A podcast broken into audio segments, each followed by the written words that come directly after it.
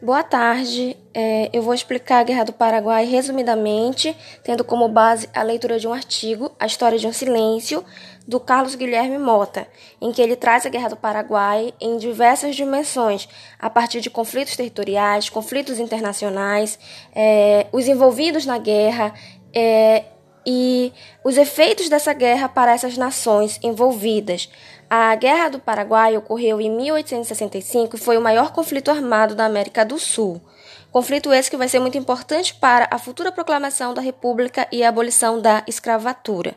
Para compreender os motivos que levaram Brasil, Argentina, Uruguai e Paraguai a travar um conflito violento, é preciso atentar-se para os antecedentes da guerra. Paraguai, economicamente, vinha passando por uma situação de miséria, pois era um país recentemente independente.